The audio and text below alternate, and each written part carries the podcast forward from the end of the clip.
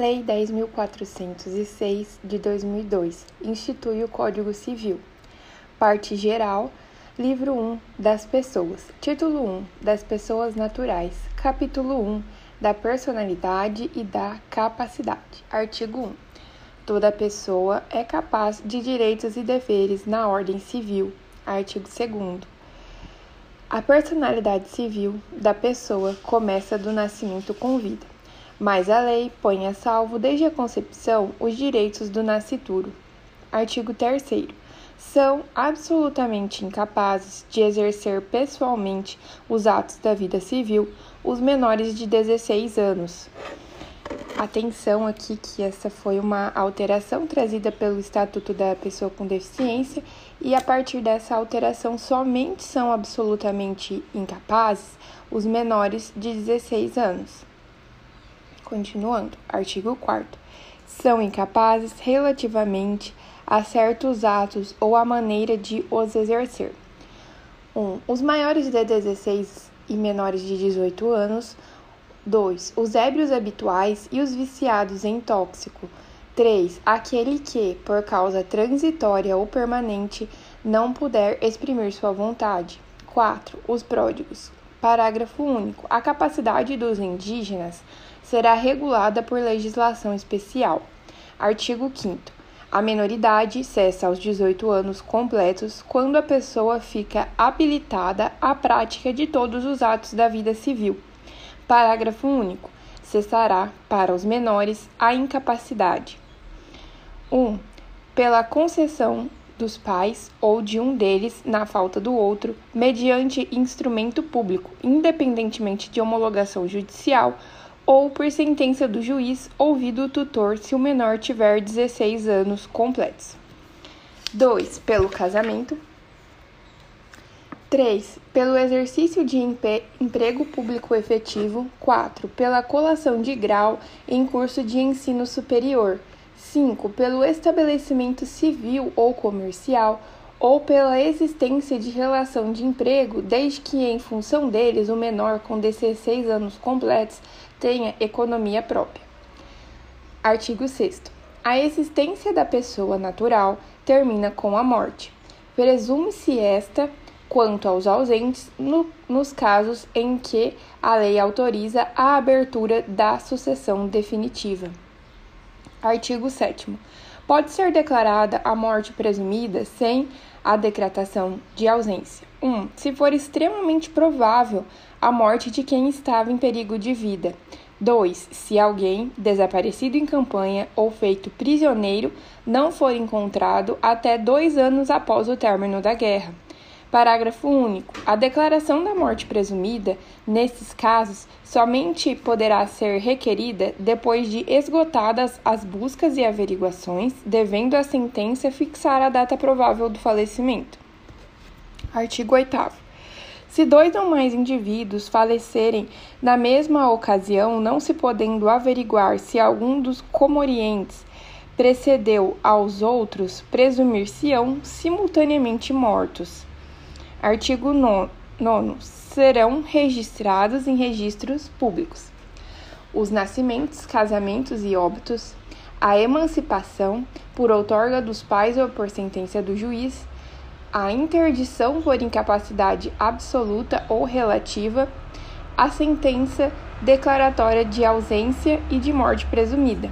Quanto a esse artigo, há um, um um esquema para se lembrar né, dos atos sujeitos a registro, e é a gente nasce, registra, cresce, a emancipação, casa, fica louco, que é a, a incapacidade absoluta, foge, que é a, a declaratória de ausência, e depois morre.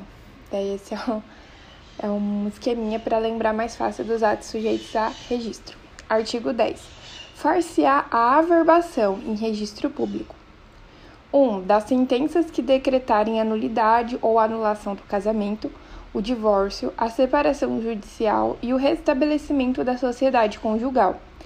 2. Dos atos judiciais ou extrajudiciais que declararem ou reconhecerem a filiação.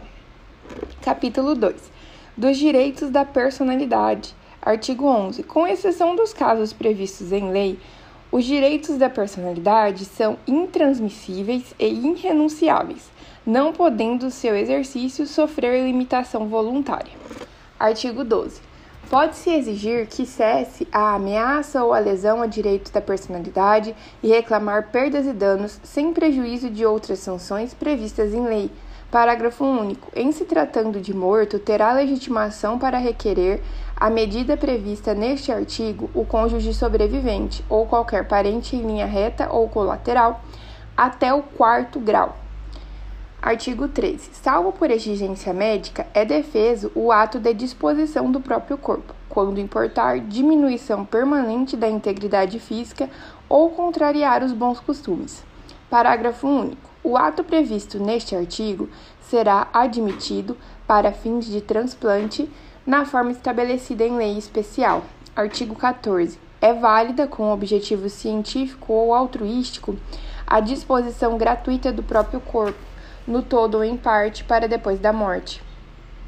Parágrafo único. O, dispo... o ato de disposição pode ser livremente revogado a qualquer tempo. Artigo 15. Ninguém pode ser constrangido a submeter-se, com risco de vida, a tratamento médico ou a intervenção cirúrgica. Artigo 16. Toda pessoa tem direito ao nome, nele compreendidos o prenome e o sobrenome.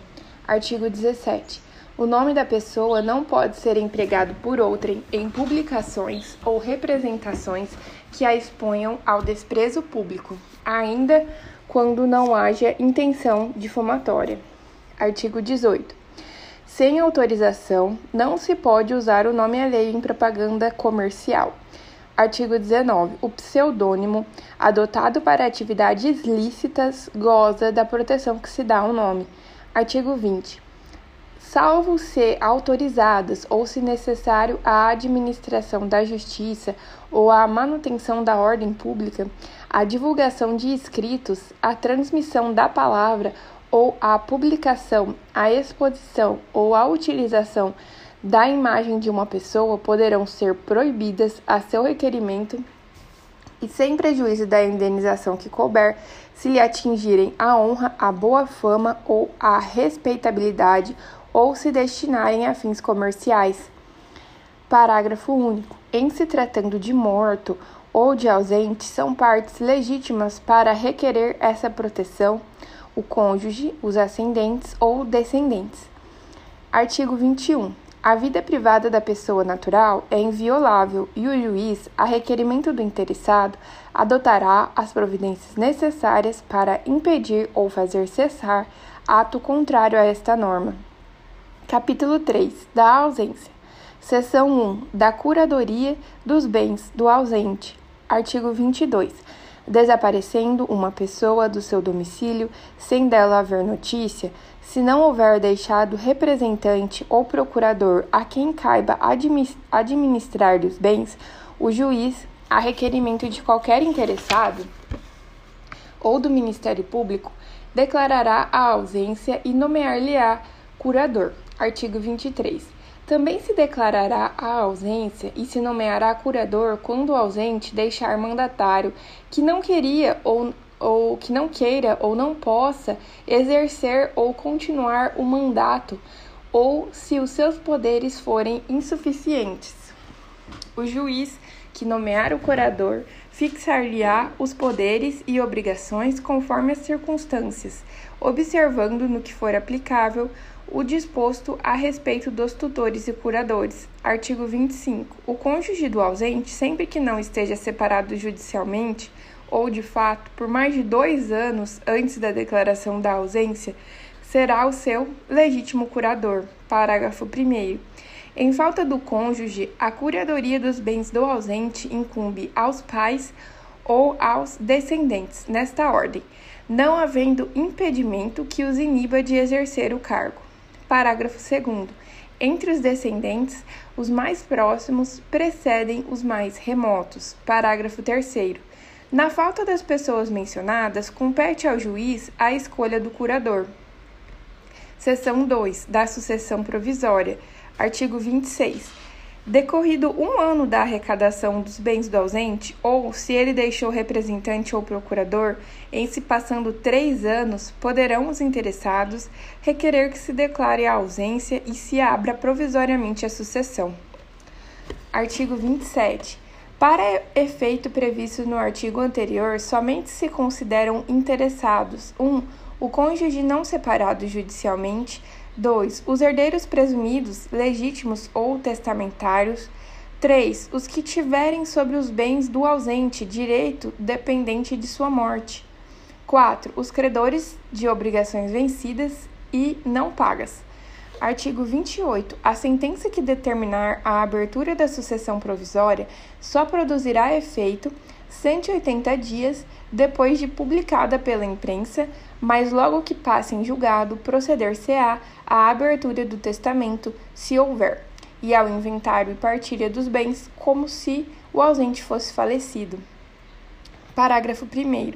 Fim do prazo a que se refere o artigo 26 e não havendo interessados na sucessão provisória, cumpre ao Ministério Público requerê-la ao juízo competente Parágrafo 2. Não comparecendo herdeiro ou interessado para requerer o inventário até 30 dias depois de passar em julgado a sentença que mandar abrir a sucessão provisória, proceder-se-á à arrecadação dos bens do ausente pela forma estabelecida nos artigos 1119 a 1823 Artigo 29. Antes da partilha, o juiz, quando julgar conveniente, ordenará a concessão dos bens móveis sujeitos à deterioração ou a extravio em imóveis ou em títulos garantidos pela União.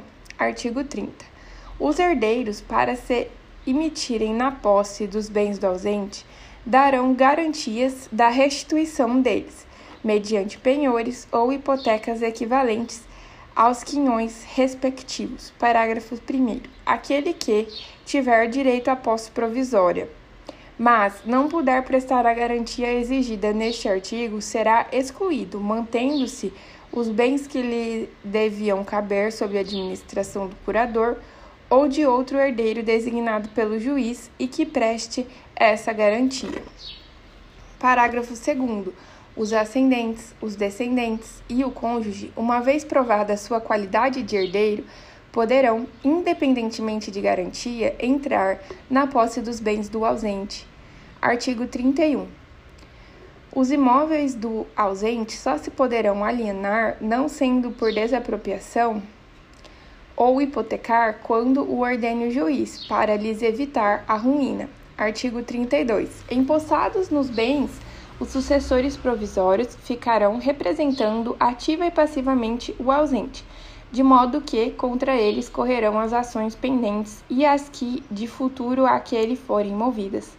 Artigo 33. O descendente, ascendente ou cônjuge que for sucessor provisório do ausente fará seus todos os frutos e rendimentos dos bens que a este couberem os outros sucessores, porém, deverão capitalizar metade desses frutos e rendimentos, segundo disposto no artigo 29, de acordo com o representante do Ministério Público, e prestar anualmente contas ao juízo competente. Parágrafo único. Se o ausente aparecer e ficar provado que a ausência for voluntária e injustificada, perderá ele, em favor do sucessor, sua parte nos frutos e rendimentos. Artigo 34 excluído, segundo o artigo 30, da posse provisória, poderá, justificando falta de meios, requerer lhe seja entregue metade dos rendimentos do quinhão que lhe tocaria. Artigo 35. Se durante a posse provisória se provar a época exata do falecimento do ausente, considerar-se-á, nessa data, aberta a sucessão em favor dos herdeiros que o eram aquele tempo. Artigo 36.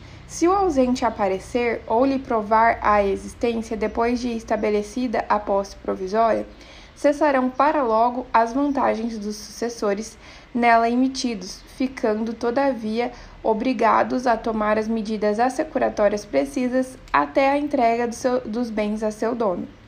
Seção 3 da sucessão definitiva. Artigo 37. Dez anos depois de passado em julgado a sentença que concede a abertura da sucessão provisória, poderão os interessados requerer a sucessão definitiva e o levantamento das calções prestadas. Artigo 38. Pode-se requerer a sucessão definitiva também provando-se que o ausente com, conta 80 anos de idade e que de 5 datam as últimas notícias dele. Artigo 39.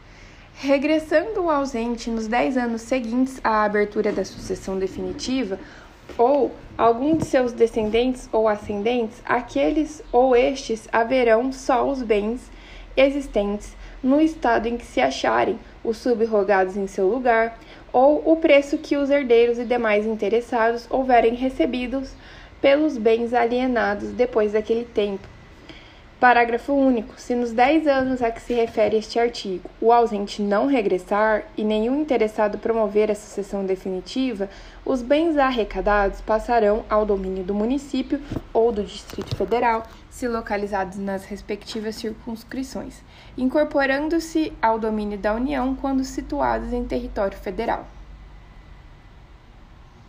Uma pequena observação com relação aos artigos que falam da capacidade. A capacidade, ela pode ser de direito ou de fato. Então vou fazer a diferenciação. A capacidade de direito, que também é conhecida como capacidade de gozo, ela consiste na possibilidade de, de titularizar direitos e deveres. Então, é, essa capacidade ela confunde-se com a personalidade jurídica e ela é adquirida no momento em que a pessoa nasce com vida. Então, capacidade de direito, capacidade de gozo, ela é adquirida no momento que a pessoa nasce com vida e ela consiste na possibilidade de titularizar direitos e deveres. Já a capacidade de fato ou de exercício não é toda pessoa que tem, pois ela se traduz na aptidão para a prática dos atos da vida civil. É, então, o absolutamente incapaz, que são os menores de 16 anos, eles não possuem a capacidade de fato. Título 2 das Pessoas Jurídicas, Capítulo 1 Disposições Gerais. As pessoas jurídicas são de direito público interno ou externo e de direito privado.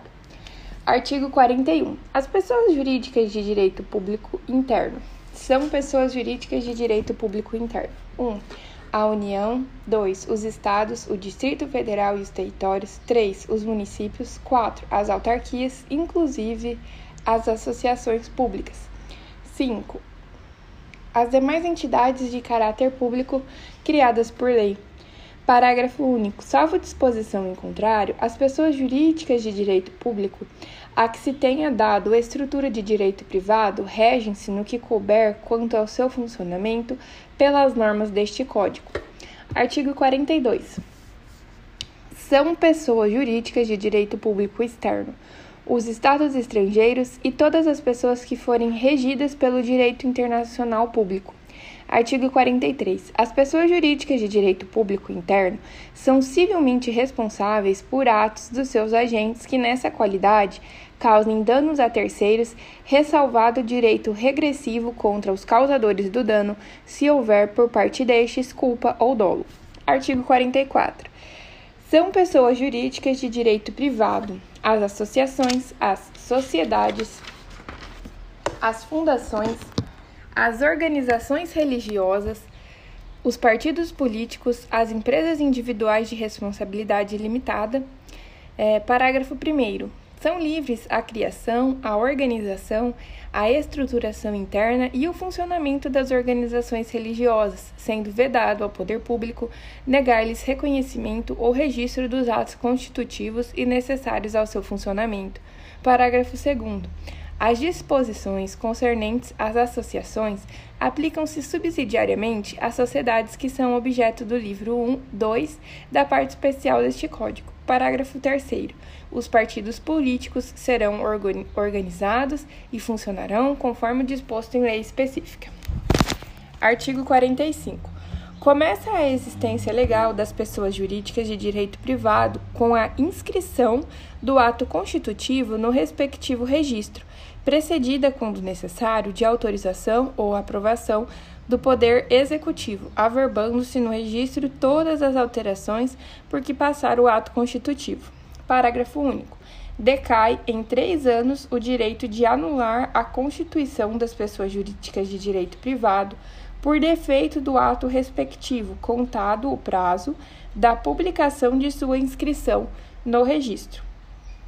Artigo 46. O registro declarará 1. Um, a denominação, os fins, a sede, o tempo de duração e o fundo social, quando houver. 2. O nome e a individualização dos fundadores ou instituidores e dos diretores.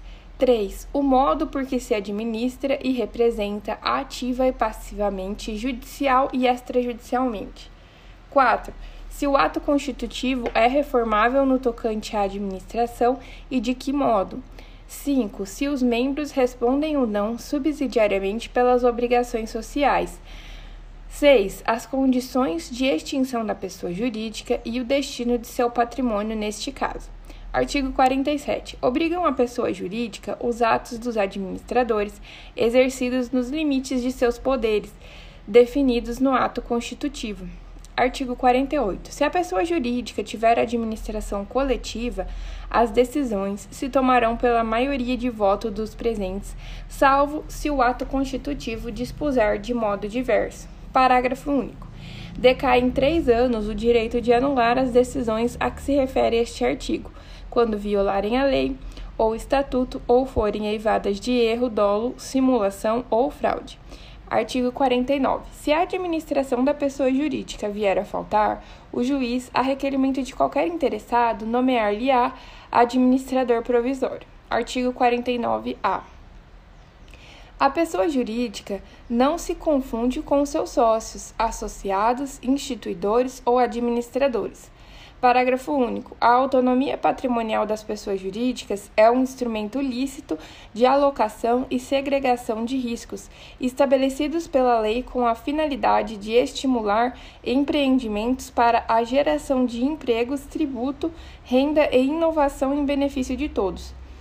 Artigo 50. Em caso de abuso da personalidade jurídica caracterizado pelo desvio de finalidade ou pela confusão patrimonial, pode o juiz, a requerimento da parte ou do Ministério Público, quando lhe couber intervir no processo, desconsiderá-la para que os efeitos de certas e determinadas relações de obrigação sejam estendidos aos bens particulares de administradores ou de sócios da pessoa jurídica beneficiada direta ou indiretamente pelo abuso. Esse artigo 50, ele traz os requisitos da teoria maior da desconsideração da personalidade jurídica. Parágrafo 1 Para os fins do disposto neste artigo, Desvio da finalidade é a utilização da pessoa jurídica com o propósito de lesar credores e para a prática de atos ilícitos de qualquer natureza. Parágrafo 2. Entende-se por confusão patrimonial a ausência de separação de fato entre os patrimônios, caracterizada por 1. Um, cumprimento repetitivo pela sociedade de obrigações do sócio ou do administrador, ou vice-versa. 2. Transferência de ativos ou de passivos sem efetivas contraprestações, exceto os de valor proporcionalmente insignificante. E 3. Outros atos de descumprimento da autonomia patrimonial. Parágrafo 3. O disposto no caput nos parágrafos 1 e 2 deste artigo também se aplica à extensão das obrigações de sócios ou de administradores da pessoa jurídica. Parágrafo 4. A mera existência de grupo econômico sem a presença dos requisitos de que trata o caput deste artigo não autoriza a desconsideração da personalidade da pessoa jurídica. Parágrafo 5. Não constitui desvio de finalidade a mera expansão ou a alteração da finalidade original da atividade econômica específica da pessoa jurídica. Artigo 51. No, nos casos de dissolução da pessoa jurídica ou cassada a autorização para seu funcionamento, ela subsistirá para os fins de liquidação até que esta se conclua. Parágrafo 1. Far-se-á no registro onde a pessoa jurídica estiver inscrita a averbação de sua dissolução. Parágrafo 2.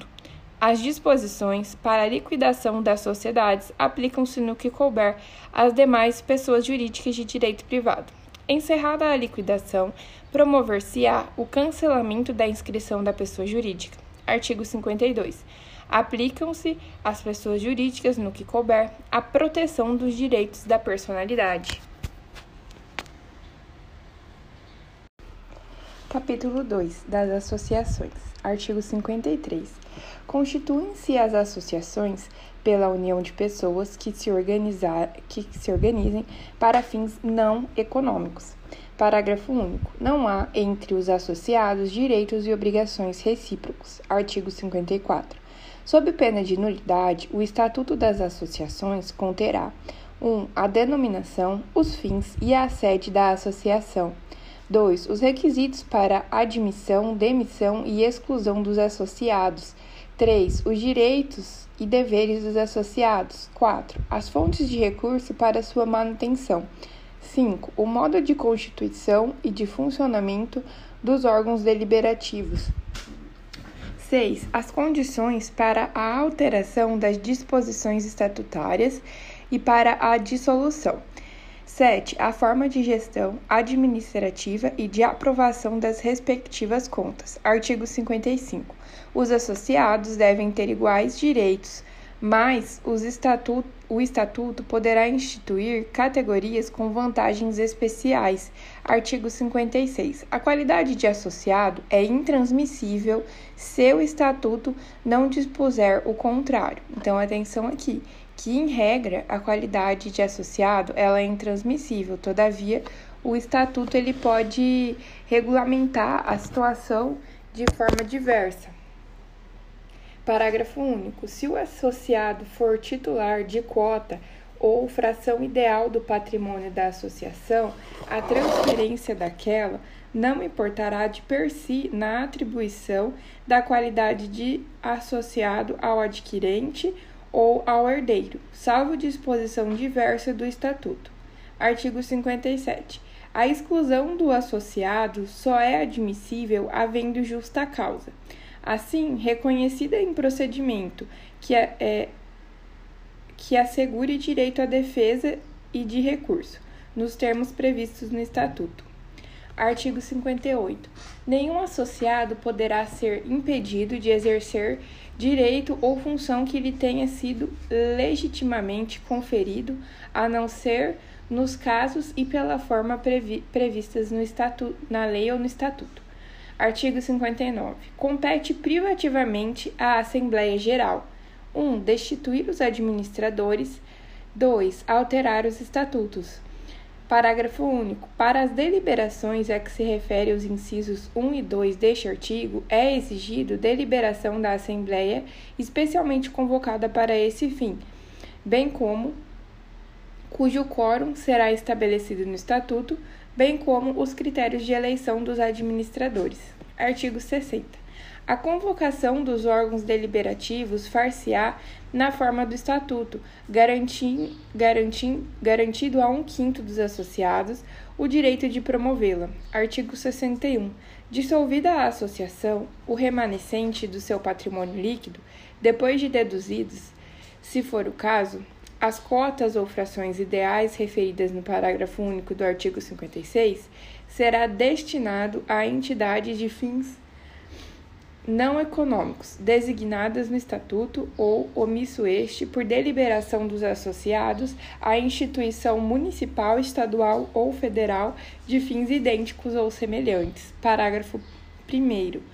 Por cláusula do Estatuto ou no seu silêncio por deliberação dos associados, podem estes, antes da destinação do remanescente referida neste artigo, receber em restituição atualizado o respectivo valor as contribuições que tiverem prestado ao patrimônio da associação. Parágrafo 2. Não existindo no município, no estado, no Distrito Federal ou no território em que a associação tiver sede, instituição nas condições indicadas neste artigo, o que remanescer do seu patrimônio se devolverá à Fazenda do Estado, do Distrito Federal ou da União. Capítulo 3 das Fundações. Para criar uma fundação, o seu instituidor fará, por escritura pública ou testamento, dotação especial de bens livres, especificando o fim que se destina e declarando, se quiser, a maneira de administrá-la.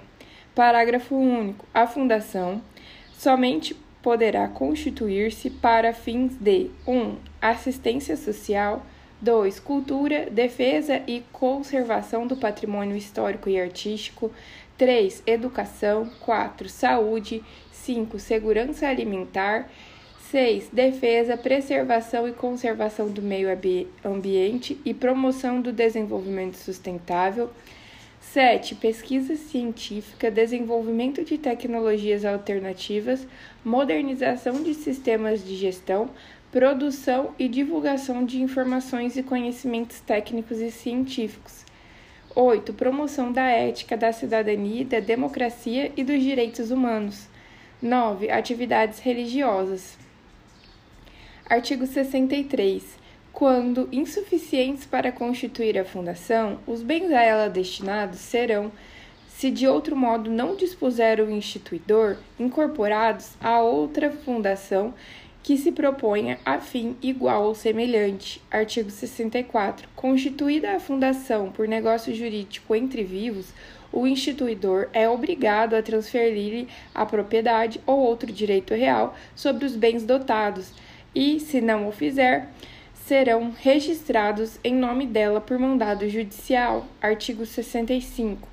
Aqueles em que Aqueles a quem o instituidor cometer a aplicação do patrimônio, em tendo ciência do, do encargo, formularão, logo de acordo com as suas bases, o estatuto da fundação projetada, submetendo-o em seguida à aprovação da autoridade competente com recurso ao juiz. Parágrafo único. Se o estatuto não for elaborado no prazo assinado pelo instituidor, ou, não havendo prazo em 180 dias, a incumbência caberá ao Ministério Público. Artigo 66. Velará pelas fundações o Ministério Público do Estado onde situadas. Parágrafo 1. Se funcionarem no Distrito Federal ou em território, caberá o encargo ao Ministério Público do Distrito Federal e territórios. Parágrafo 2.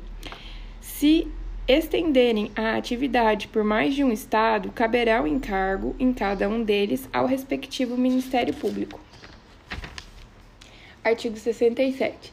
Para que se possa alterar o estatuto da Fundação, é mister que a reforma 1. Um, seja deliberada por dois terços dos, dos competentes para gerir e representar a Fundação.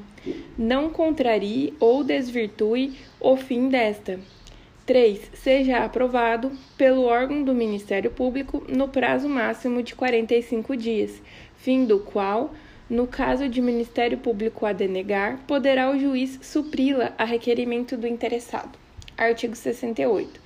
Quando a alteração não houver sido aprovada por votação unânime, os administradores das fundações, ao submeterem o estatuto ao órgão do Ministério Público, requererão que se dê ciência à minoria vencida para impugná-la, se quiser, em 10 dias.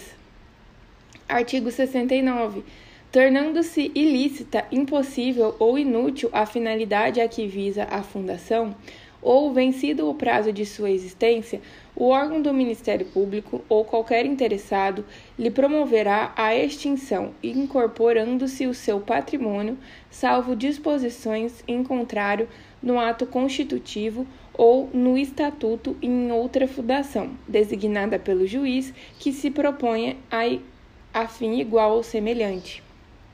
Título 3 do domicílio. Artigo 70 o domicílio da pessoa natural é o lugar onde ela estabelece a sua residência com ânimo definitivo. Artigo 71.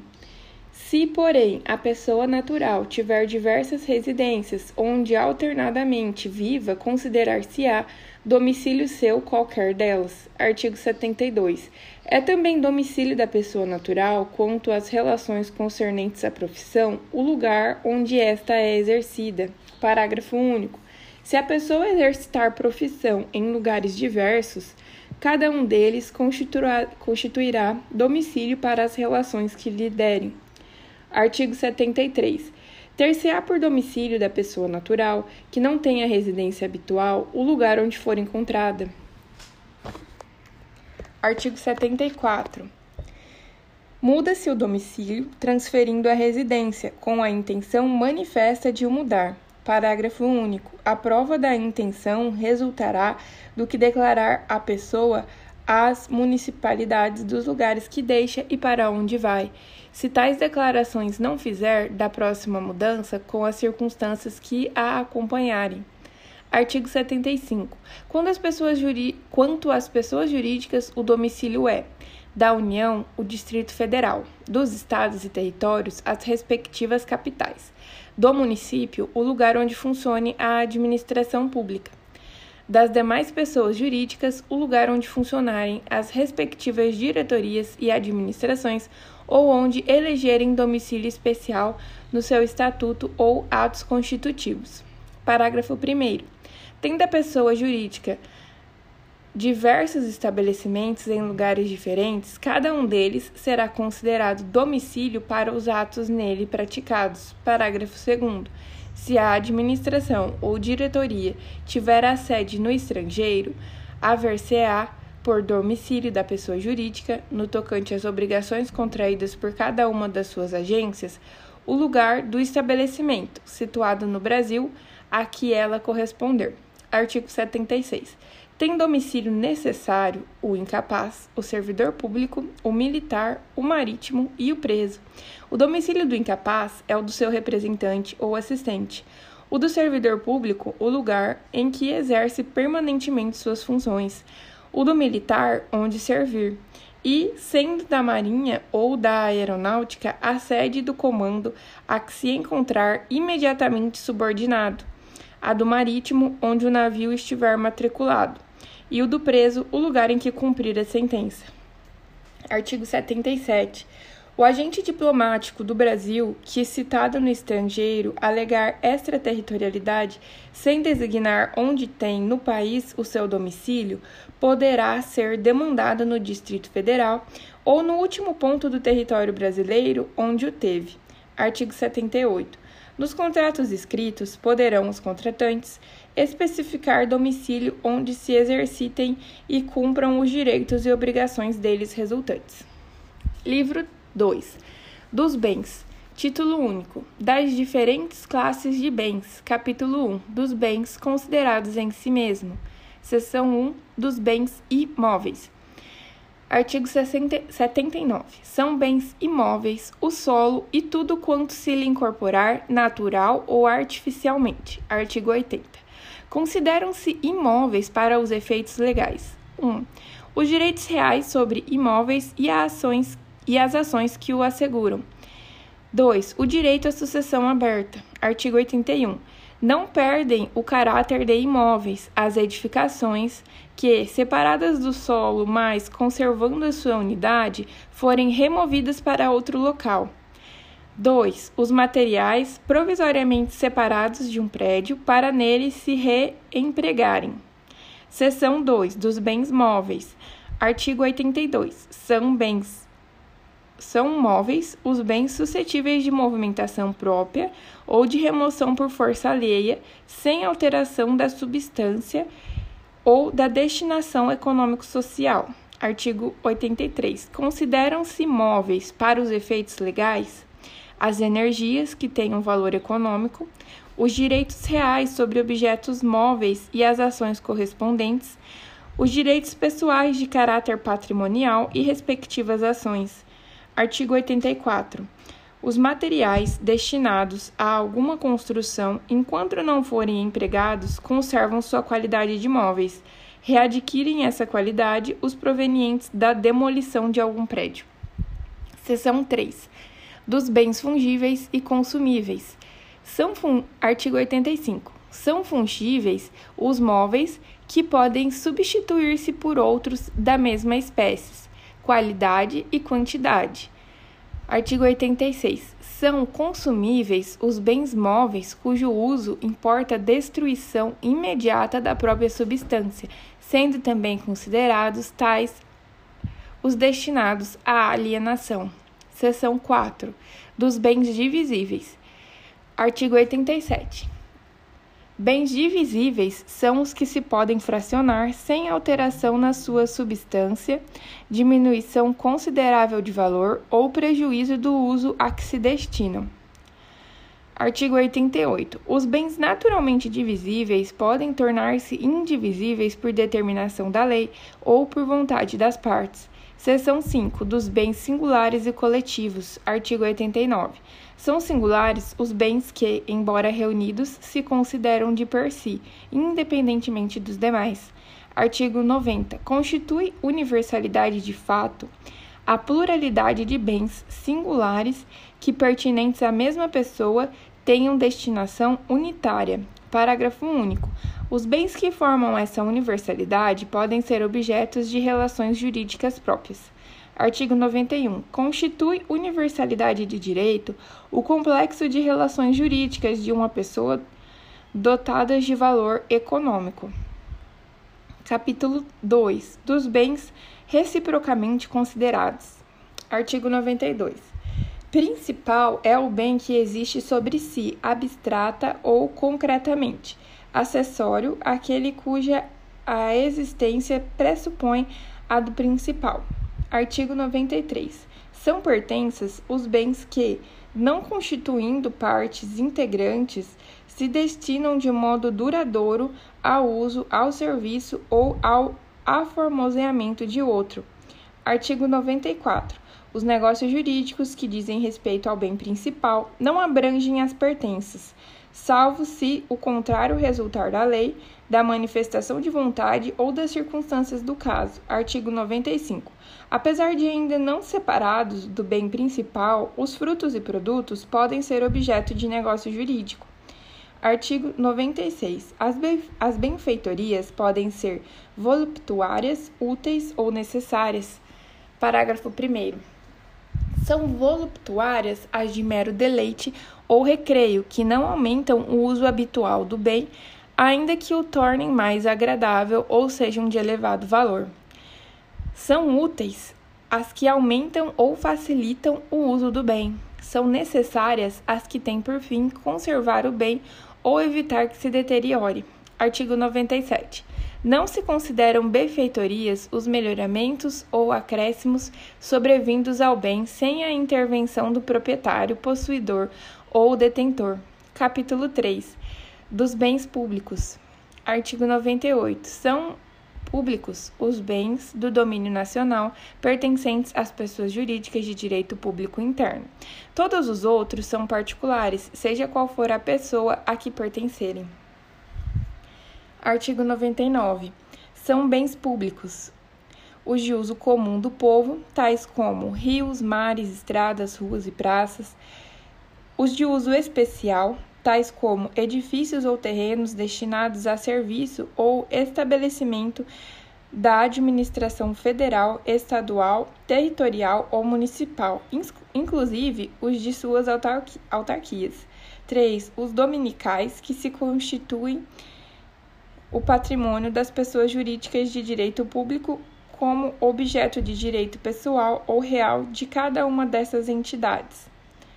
Parágrafo único. Não dispondo a lei em contrário, consideram-se dominicais os bens pertencentes às pessoas jurídicas de direito público a que se tenha dado estrutura de direito privado. Artigo 100. Os bens públicos de uso comum do povo e os de uso especial são inalienáveis enquanto conservarem a sua qualificação na forma que a lei determinar. Os bens públicos dominicais podem ser alienados observadas as exigências da lei. Ressalto aqui que os bens de uso especial, eles podem ser desafetados, que consiste na retirada da sua finalidade especial e, e passarem a ser dominicais. Então, nesse caso aí, eles poderão ser também alienados como bens dominicais. Artigo 102. Os bens públicos não estão sujeitos a uso capião, Artigo 103. O uso comum dos bens públicos pode ser gratuito ou retribuído, conforme for estabelecido legalmente pela entidade a cuja administração pertencerem. Livro 3 dos Fatos Jurídicos. Antes de começar a leitura aqui do artigo, eu vou fazer uma breve definição de fato jurídico. Fato jurídico é o acontecimento natural ou humano que interessa ao direito, aquele acontecimento que tem relevância jurídica. É, título 1 do negócio jurídico.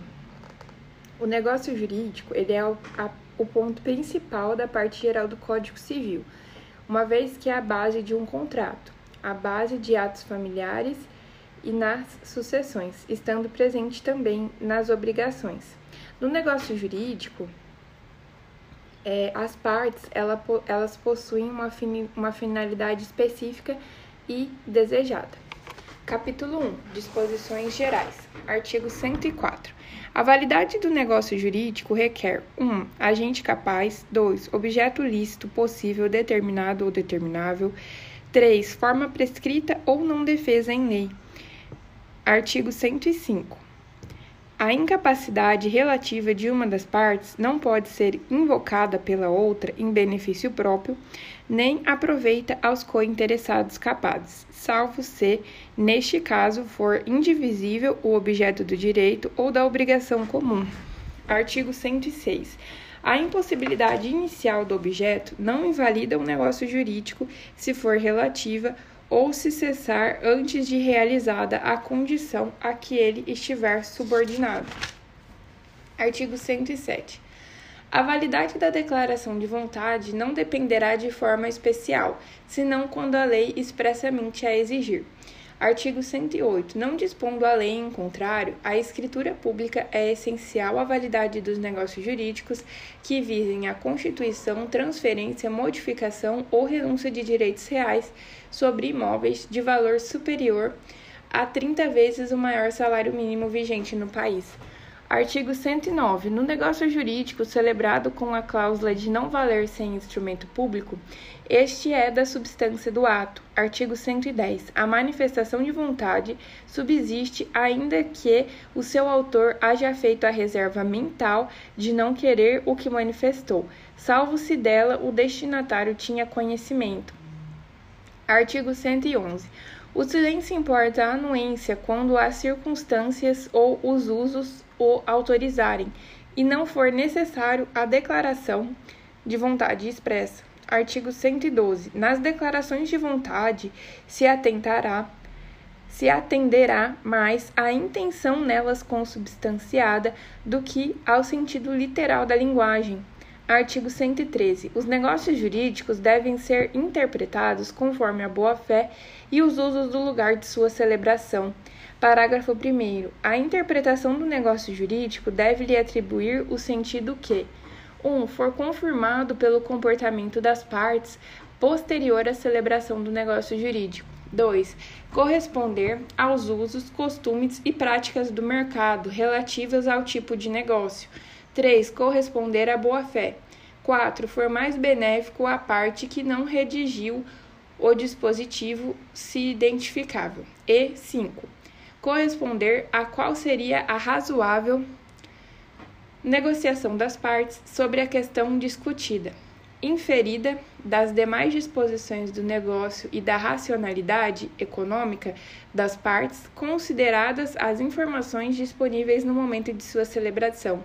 Parágrafo 2. As partes poderão livremente pactuar regras de interpretação, de preenchimento de lacunas e de integração dos negócios jurídicos diversas daquelas previstas em lei. Artigo 114.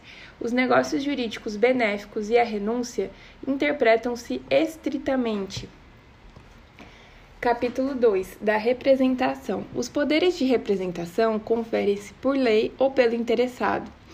A manifestação de vontade pelo representante, nos limites de seus poderes, produz efeito em relação ao representado. Artigo 117. Salvo se o permitir a lei ou o representado, é anulável o negócio jurídico que o representante, no seu interesse ou por conta de outrem, celebrar consigo mesmo. Parágrafo único. Para este efeito, tem-se como celebrado pelo representante o negócio realizado por aquele em quem os poderes houverem sido subestabelecidos. Artigo 118. O representante é obrigado a provar às pessoas com quem tratar em nome do representado a sua qualidade e a extensão de seus poderes, sob pena de, não o fazendo, responder pelos atos que a estes excederem. Artigo 119. É anulável um negócio jurídico concluído pelo representante em conflito de interesses com o representado, se tal fato era ou devia ser do conhecimento de quem com aquele tratou Parágrafo único. É de 180 dias, a contar da conclusão do negócio ou da cessação da incapacidade, o prazo da decadência para pleitear-se a anulação prevista neste artigo. Artigo 120. Os requisitos e os efeitos da representação legal são os estabelecidos nas normas respectivas. Os da representação voluntária são os da parte geral deste Código.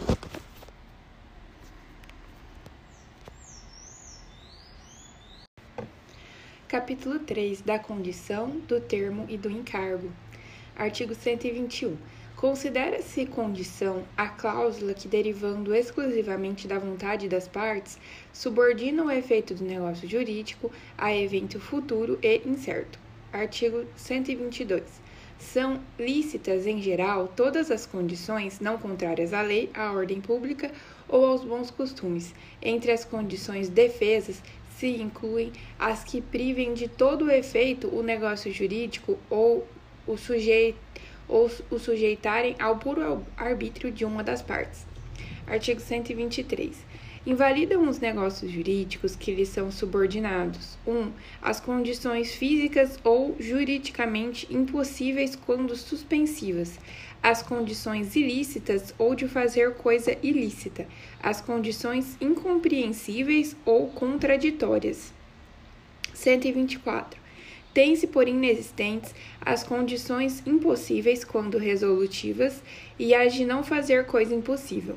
Artigo 125. Subordinam-se à eficácia do negócio jurídico à condição suspensiva enquanto esta se não verificar não se terá adquirido o direito a que ele visa. Artigo 126. Se alguém dispuser de uma coisa sob condição suspensiva e pendente esta fizer quanto àquela novas disposições, estas não terão valor, realizada a condição, se com ela forem incompatíveis. Artigo 127. Se for resolutiva, a condição, enquanto esta se não realizar, vigorará o negócio jurídico podendo exercer-se desde a conclusão deste o direito por ele estabelecido. Sobrevindo a condição resolutiva, extingue-se para todos os efeitos o direito a que ela se opõe, mas, se aposta a um negócio de execução continuada ou periódica, a sua realização, salvo disposição em contrário, não tem eficácia, quanto aos atos já praticados, desde que compatíveis com a natureza da condição pendente e conforme os ditames de boa-fé. Reputa-se verificada quanto aos efeitos jurídicos a condição cujo implemento for maliciosamente obstado pela parte a quem desfavorecer, considerando-se, ao contrário, não verificada a condição maliciosamente levada a efeito por aquele a quem aproveite o seu implemento. Artigo 130.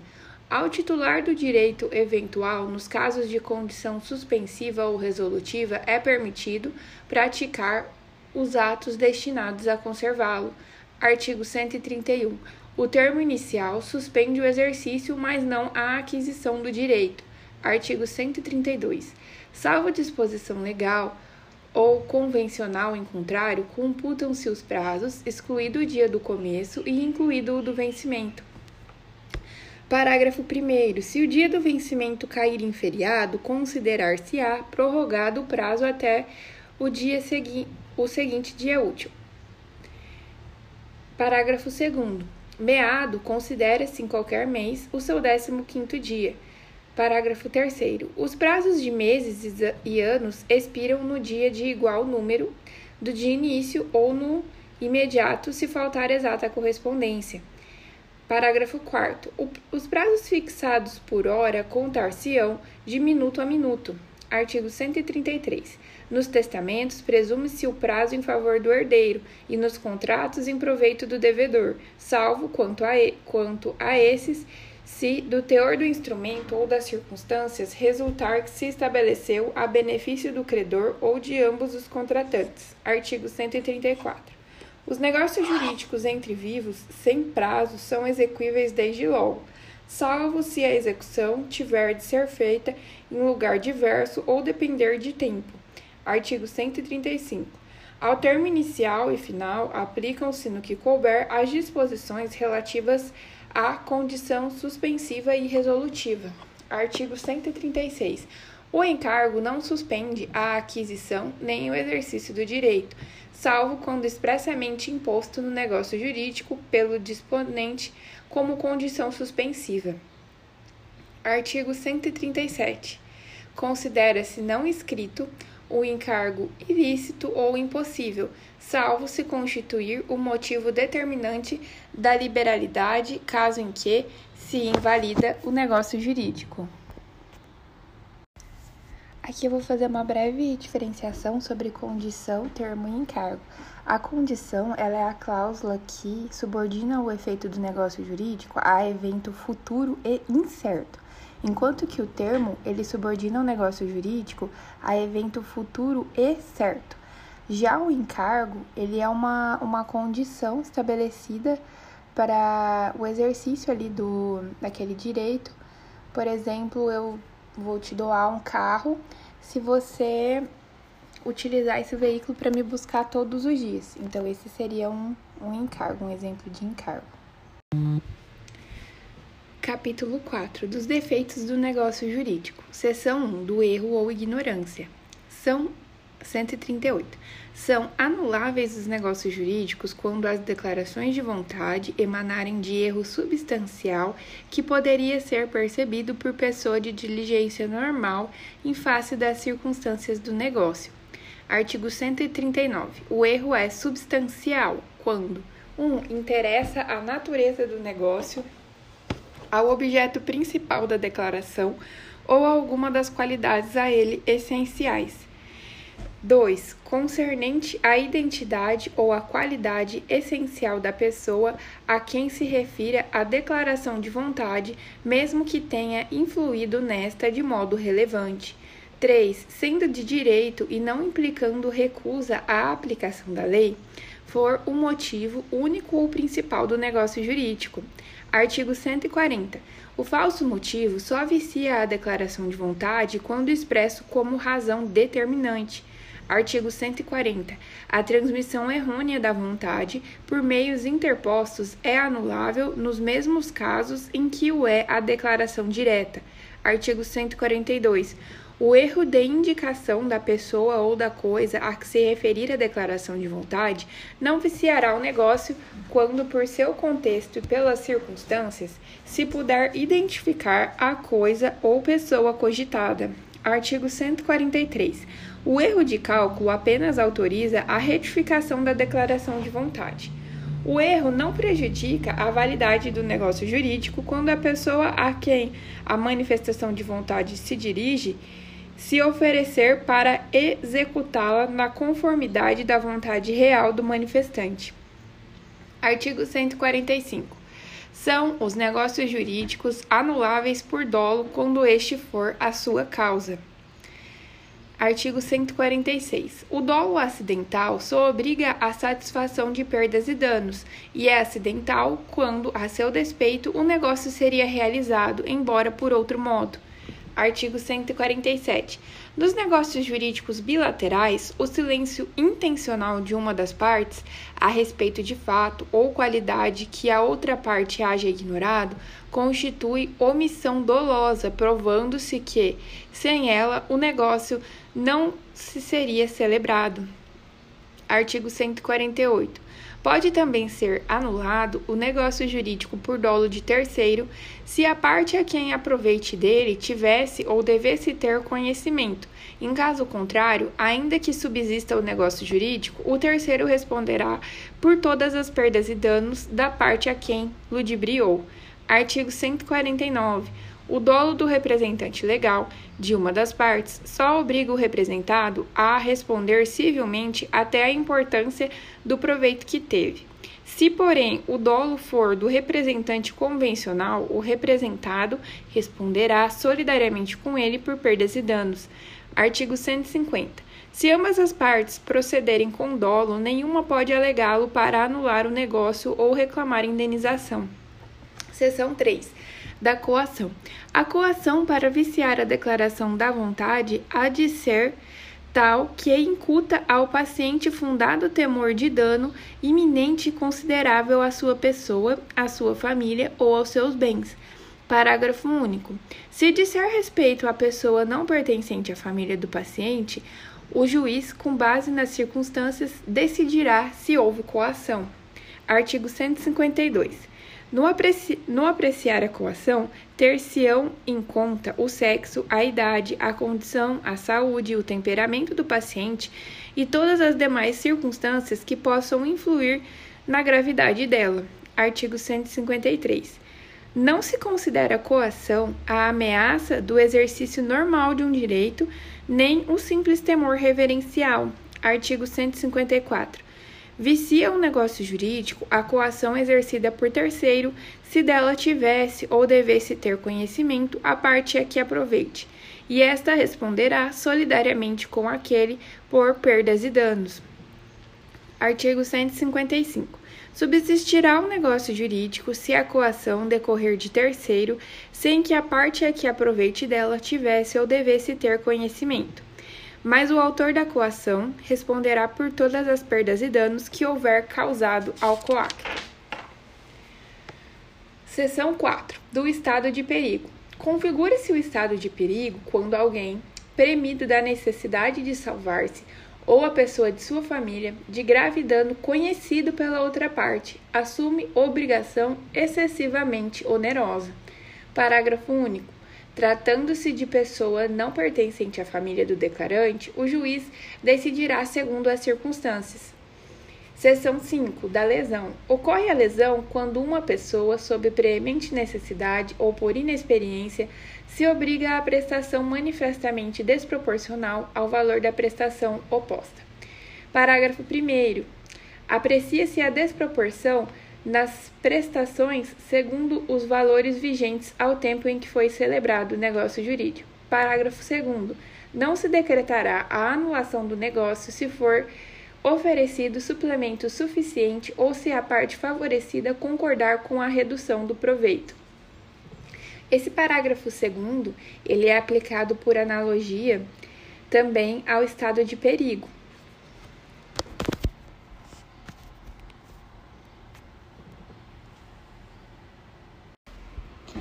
Seção 6. Da fraude contra credores. Artigo 158. Os negócios de transmissão gratuita de bens ou remissão de dívida, se os praticar o devedor já insolvente ou por eles reduzido à insolvência, ainda quando o ignore, poderão ser anulados pelos credores quirografários, como lesivos dos seus direitos. Parágrafo 1. Igual direito assiste aos credores cuja garantia se tornar insuficiente. Parágrafo 2 só os credores que já o eram ao tempo daqueles atos podem pleitear a anulação deles. Artigo 159. Serão igualmente anuláveis os contratos onerosos do devedor insolvente quando a insolvência for notória ou houver motivo para ser conhecida do outro contratante. Artigo 160. Se o adquirente dos bens do devedor insolvente ainda não tiver pago o preço e este for aproximadamente o correspondente, desobrigar-se-á depositando-o em juízo com a citação de todos os interessados. Parágrafo único. Sem inferior, o adquirente, para conservar os bens, poderá depositar o preço que lhes corresponda ao valor real. Artigo 161. A ação, nos casos do artigo 158 e 159, poderá ser intentada contra o devedor insolvente.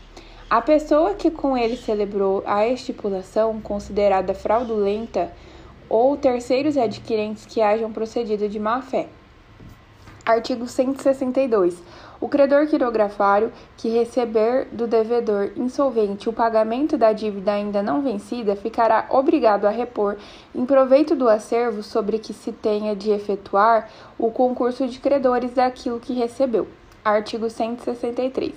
Presumem-se fraudulentos presumem-se fraudatórias dos direitos dos outros credores as garantias de dívidas que o devedor insolvente tiver dado a algum credor. Artigo 164. Presumem-se, porém, de boa fé e valem os negócios jurídicos ordinários indispensáveis à manutenção de estabelecimento mercantil, rural ou industrial ou à subsistência do devedor e de sua família. Artigo 165. Anulados os negócios fraudulentos, a vantagem resultante reverterá em proveito do acervo sobre que se tenha de efetuar o concurso de credores. Parágrafo único. Se esses negócios tinham por único objeto atribuir direitos preferenciais mediante hipoteca, penhor ou anticrise, sua invalidade importará somente na anulação da preferência ajustada. Capítulo 5. Da invalidade do negócio jurídico. Artigo 166 é nulo o negócio jurídico quando 1. Um, celebrado por pessoa absolutamente incapaz. 2. For ilícito, impossível ou indeterminado o seu objeto. Aliás, indeterminável o seu objeto. 3. O motivo determinante comum a ambas as partes for ilícito. 4. Não revestir a forma prescrita em lei. 5. For preterida alguma solenidade que a lei considere essencial para sua validade. 6. Tiver por objeto fraudar lei imperativa. 7. A lei taxativamente o declarar nulo ou proibir-lhe a prática sem combinar sanção. Artigo 167. É nulo o negócio jurídico simulado, mas subsistirá o que se dissimulou, se válido for na substância e na forma. Parágrafo 1. Haverá simulação nos negócios jurídicos quando 1. Um, aparentarem conferir ou transmitir direitos a pessoas diversas daquelas às quais realmente se conferem ou transmitem. 2. Contiverem declaração, confissão, condição ou cláusula não verdadeira. 3. Os instrumentos particulares forem antedatados ou pós-datados. Parágrafo 2. Ressalvam-se os direitos de terceiro de boa-fé em face dos contraentes do negócio jurídico simulado. Artigo 168. As nulidades dos artigos antecedentes podem ser alegadas por qualquer interessado ou pelo Ministério Público quando lhe couber intervir. Parágrafo único. As nulidades devem ser pronunciadas pelo juiz quando conhecer do negócio jurídico ou dos seus efeitos e as encontrar provadas não lhe sendo permitido supri-las, ainda que a requerimento das partes. Artigo 169. O negócio jurídico nulo não é suscetível de confirmação nem convalesce pelo decurso do tempo.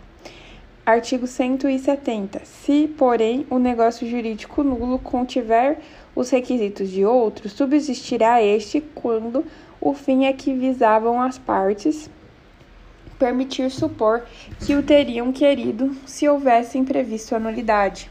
Artigo 171. Além dos, dos casos expressamente declarados na lei, é anulável o negócio jurídico. 1. Um, por incapacidade relativa do agente. 2. Por vício resultante de erro, dolo, coação, estado de perigo, lesão ou fraude contra credores. Artigo 172.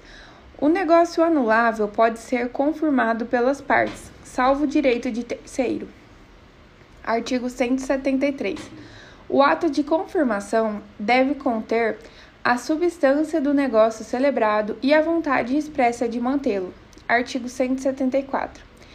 É excusada a confirmação expressa quando o negócio já foi cumprido em parte pelo devedor, ciente do vício que o inquinava. Artigo 175 a confirmação expressa ou a execução voluntária de negócio anulável nos termos do artigo 172 a 174, importa a extinção de todas as ações ou exceções de que contra ele dispuser, dispusesse o devedor. Artigo 176. Quando a anulabilidade do ato resultar da falta de autorização de terceiro, será validado se este se ader posteriormente. Artigo 177. A anulabilidade não tem efeito antes de julgada por sentença, nem se pronuncia de ofício. Só os interessados a podem alegar e aproveita exclusivamente aos que a alegarem, salvo o caso de solidariedade ou indivisibilidade. Artigo 178. É de quatro anos o prazo de decadência para pleitear-se a anulação do negócio jurídico contado, no caso da coação, do dia em que ela cessar. 2 no de erro, dolo, fraude contra credores, estados de perigo ou lesão do dia em que se realizou o negócio jurídico. 3.